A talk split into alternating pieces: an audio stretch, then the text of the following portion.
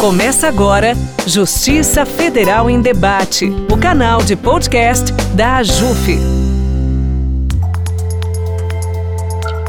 Olá, ouvinte. Está no ar mais um episódio do podcast da AJUF, Justiça Federal em Debate. Eu sou Maria Helena Raul de Souza, juíza federal aposentada da Quarta Região, atual diretora de Assuntos de Interesse dos Aposentados da AJUF. Hoje a gente estreia com muita alegria aqui no podcast O Espaço do Aposentado e da Aposentada. A cada episódio traremos um convidado ou convidada para resgatar a memória e contar a história desses valorosos magistrados que contribuíram significativamente para a Justiça Federal por meio de sua atuação. Suas experiências passadas, casos emblemáticos julgados, sua atuação agora, após a aposentadoria, serão explorados aqui no nosso podcast. Para começar, convidamos o ex-presidente da JUF, Fernando da Costa Tourinho Neto. Ele esteve à frente da nossa associação no período compreendido entre maio de 1998 e junho de 2000.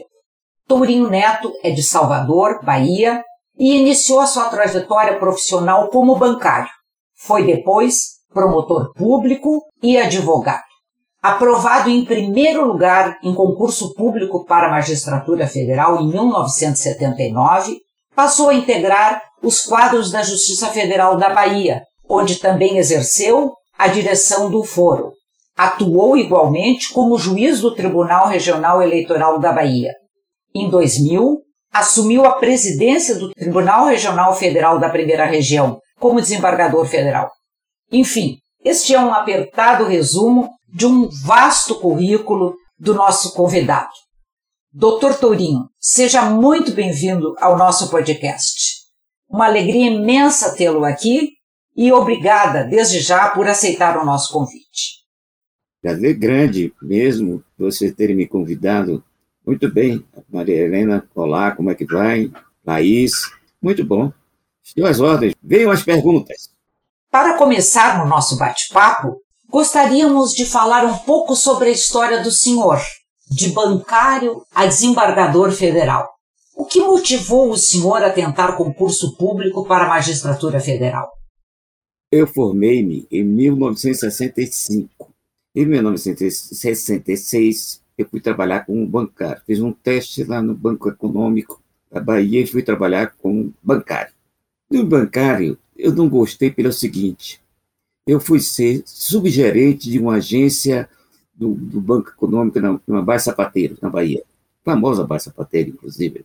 Mas eu tinha de sair com uma pastinha procurando os clientes que tinham deixado de trabalhar no banco. O que, que o senhor deixou? Isso, aquilo outro. Levava para o gerente, que era um poeta até, hermano. Então eu saía com uma pastinha cheia de fichas perguntar, mas o senhor, por que deixou de, de trabalhar na, com o Banco Econômico? E aí, eu não gostei. Deixei. Deixei e fiz concurso para promotor. Gostei e lá fui eu para a minha primeira comarca, Santenês, na Bahia. Passei uma temporada em Santenês, daí eu fui para Jacobina, Jacobina eu fui para Euclides da Cunha, tudo em primeiro grau, muito bom. Feito isso, eu fui para Ilhéus designado. Aí cheguei para meu pai e disse: Olha, vou sair da, da promotoria do Ministério Público. Vai para onde? Fazer o quê? Eu vou fazer concurso para juiz, juiz de direito. Você vai mesmo? Quer mesmo? Quero. Aí fui ser juiz de direito. Passei uma temporada como juiz de direito, oito anos como juiz de direito. Como promotor, também podia advogar naquela época. Aí, quando chegou em 79, eu disse a meu pai que ia sair da justiça estadual. Por que eu ia sair? Porque já tinham colegas meus de concurso que já estavam no tribunal da Bahia. Eu disse, não, eu vou sair disso. Aí fui, fiz concurso para juiz federal ingressei na Justiça Federal. Passei aí oito anos na Justiça Federal de primeiro grau. Daí eu fui para o Tribunal Regional Federal, onde passei vinte e tantos anos. Gostei, fiquei lá até me aposentar. Eu me aposentei em 2013 e fui advogar. Passado o período exigido para que eu pudesse advogar, eu fui advogar. e até hoje eu estou advogando. Agora essa pergunta, e você gostar mais de advogar ou de ser juiz? Olha, sem dúvida alguma, de ser juiz. Sempre gostei de ser juiz. Estou advogando, mas é uma complicação danada advogar. Quais as dificuldades que o senhor enfrentou na carreira? Como era a estrutura física e organizacional da Justiça Federal à época em que assumiu? Quando eu cheguei no tribunal, não tinha nem telefone. O telefone era um só para todos os que chamavam de desembargadores, todos os desembargadores, todos os juízes. Não tinha telefone. Não tinha parafernália de computador, que nada, isso era um sonho. Até que foi aos poucos chegando uma coisa e outra. E no interior, no interior as audiências eram manuscritas as audiências. Então, o, o escrivão levava um tempo enorme para escrever aquele negócio todo. Era trabalhoso, viu? Muito trabalhoso. E do tribunal não tinha nada. Nada, nada, nada, nada. Zero. E aí, fomos aos poucos, nós tivemos um grande presidente, que foi Alberto José Tavares Vieira da Silva, lá do Maranhão. Né? Ele conseguiu muita coisa, junto com o presidente Sarney, na época era o presidente da República. Conseguimos, ele conseguiu muita coisa. E aí melhoramos muito. Aí, passado algum tempo, conseguimos telefones para cada gabinete. Negócio de computador ainda não, ainda demorou mais para chegar a época do computador. Mas foi melhorando muito. Aí eu gostei. Até me aposentar, em 2013. Na década de 70, como citamos no início, o senhor foi juiz eleitoral. Quais as principais diferenças, na visão do senhor, do trabalho exercido pela Justiça Eleitoral daquela época e atualmente? Ah, é grande. Hoje, hoje os juízes eleitorais dos tribunais têm tudo. Nós não tínhamos nada. Nada. Parece até brincadeira. Zero na justiça comum, zero na justiça federal, zero na justiça eleitoral. Foi indo, foi indo, melhorando. Hoje não. Hoje o juiz eleitoral, tanto da primeira instância como da segunda instância, do TRE, tem tudo. Né? Nós não tínhamos nada. Mas isso não me fez recuar. Não veio recuar. Sempre fui em frente como juiz. E gostava, viu? Como a disse Gostava muito de ser juiz. Em 1998, o senhor tomou posse como presidente da AJUF. Como foi esse período de dois anos à frente da associação? Quais os desafios que foram enfrentados por sua diretoria? E que conquistas se alcançaram nessa época? Olha, é como o Vladimir Paf de Freitas escreveu um livrinho, Justiça Federal, Histórica e Evolução. E na página 50, 35 e trata da JUF. E aí ele cita três fases da JUF. O primeiro presidente foi Jesus Costa Lima, lá do Ceará. Depois veio Armindo Guedes, que foi juiz na Bahia. Todo calmo, sisudo. E o terceiro, o terceiro parecia um, um diplomata, João Gomes Filho, lá de São Paulo. É todo coisa, cavanhaque, fraque. Está pensando, João Gomes era, Martins Filho era um sujeito importante, de famílias importantes aí de São Paulo. Ele era juiz da sétima vara de São Paulo. Passou vários anos, uns 15 anos, 10 anos, 15, é, uns 15 anos, João Gomes passou aí. Depois disso veio a terceira fase.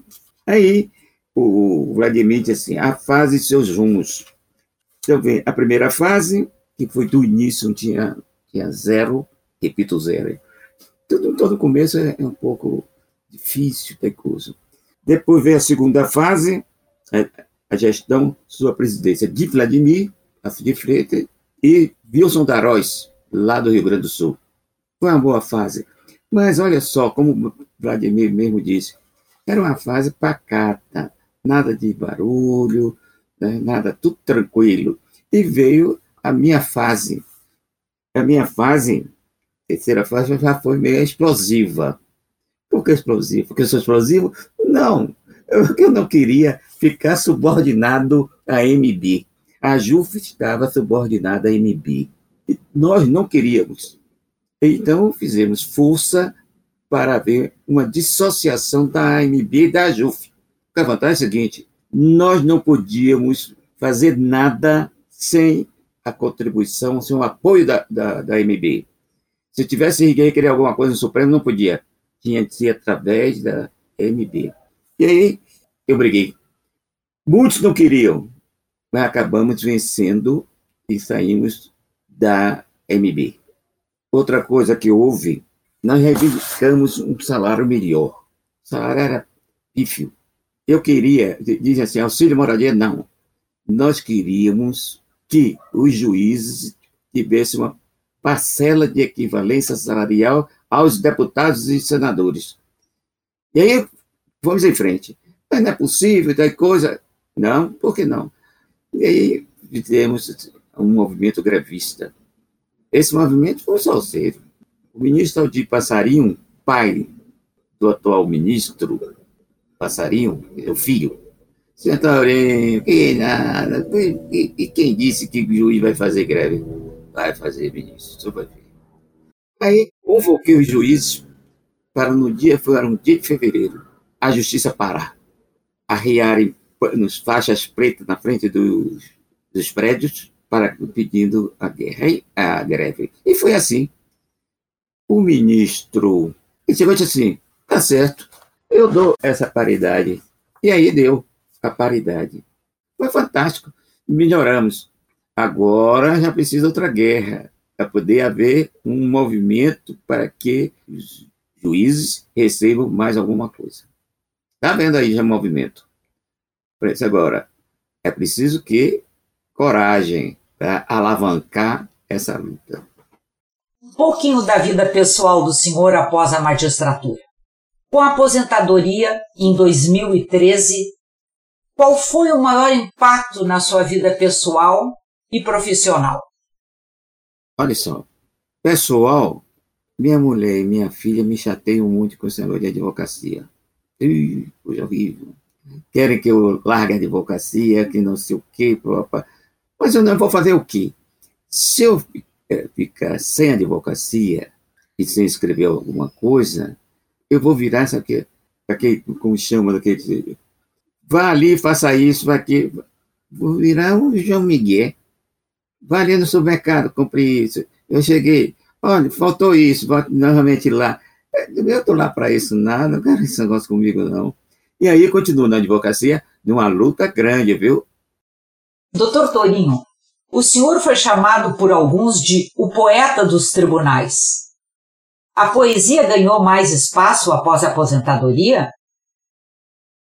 Não, eu tenho muita coisa escrita, mas não, não, não ganhei mais espaço, não. Porque eh, o poeta. Eu não sei nem por que esse negócio de poeta, viu? Mas vai lá, eu sou um poeta. Mas não sei por quê. Mas eu gostei, gostei. Hoje eu milito facilmente na justiça, tanto dos tribunais, como da primeira instância, da segunda e e Supremo. Agora, uma coisa que você devia me perguntar, sabe o quê? Por que, que você não gosta que se chame desembargador? Esse título não é para juiz federal. Repare que quando há uma nomeação, nomear fulano e tal, juiz do TRF, tal coisa. Aposentar o, juiz, tal, tal, tal coisa. Não trata de desembargador, porque não é desembargador. Desembargador é o título para os, os juízes dos tribunais é, estaduais. Esse sim, que a Constituição dá. Mas a Constituição não dá o título de desembargador para os juízes federais. Não dá. Qual o balanço que o senhor faz hoje sobre a trajetória vivida dentro da magistratura federal? Mudaria algo? Teria feito alguma escolha diferente daquelas que fez? Eu me sinto satisfeito, viu? Me sinto satisfeito. Desde a escola primária, que era pública, que hoje não se chama mais de escola primária, né? Fundamental. Colégio, curso de colégio e a faculdade. Eu fiz tudo em instituição pública. Tranquilo, gostei, gostei. E gostei também da minha atuação como juiz. Teve uns casos de, teve uns casos de arrepiar, né? Por exemplo, Jader Barbalho veio preso, algemado. Era um dia de sábado e o advogado impetrou um habeas corpus. Eu estava aqui em casa. Era um dia de sábado. Eu estava aqui em casa. Eu disse, não, não há razão para ser algemado. Aí consegui eliminar, determinando a sua soltura. E ele foi solto. Aí foi uma, foi uma miséria de, de, discussão, de juiz de primeiro grau ficando irritado porque eu soltei o homem. É uma, uma confusão terrível. Gostaríamos que o senhor deixasse uma mensagem para os jovens que pensam em seguir a carreira de juiz federal. Deve seguir. Olha, eu tenho, eu tenho quatro netos. Os quatro não querem ser juiz preferem ser advogado. E tá certo. Mas por que advogado? Um disse assim, ganha mais. Não é verdade. O advogado não ganha mais.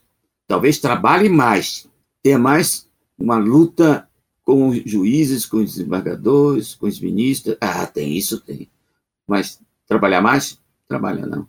Tudo é a mesma coisa. Agora eu acho que deve ser juiz. Agora, juiz com coragem, juiz firme, juiz tranquilo, mas duro, firme, que seja juiz, na verdade, imparcial. Vale a pena ser juiz, vale a pena. Não tenha dúvida que vale a pena. Ser juiz é bom. É você, juiz, que decide. É você que diz o que está certo e o que está errado. É você. Você não, não depende de ninguém para dizer que não, não é assim, é assim. Não. É o juiz que decide. Portanto, eu acho isso fabuloso, compreende? O, o, como diz advogado, depende de um de outro. Não, o juiz não. O juiz está aí, tranquilo, firme e forte, lutando pela sociedade. Bom, o nosso espaço do aposentado e da aposentada no podcast Justiça Federal em Debate vai ficando por aqui. Eu agradeço imensamente a participação do nosso convidado, Dr. Fernando Tourinho Neto, uma honra e uma alegria inaugurar esse espaço com a sua pessoa. Obrigada pela disponibilidade, doutor.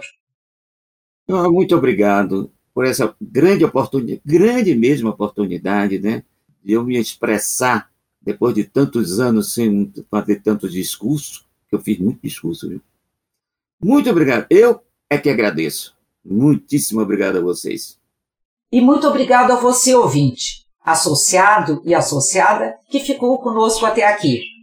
Lembrando que todas as ações do Espaço do Aposentado e da Aposentada estão disponíveis em nosso site, na aba Ações Institucionais. Acesse e confira. Obrigado, um grande abraço e até o próximo podcast. Você ouviu Justiça Federal em Debate, o canal de podcast da AJUF.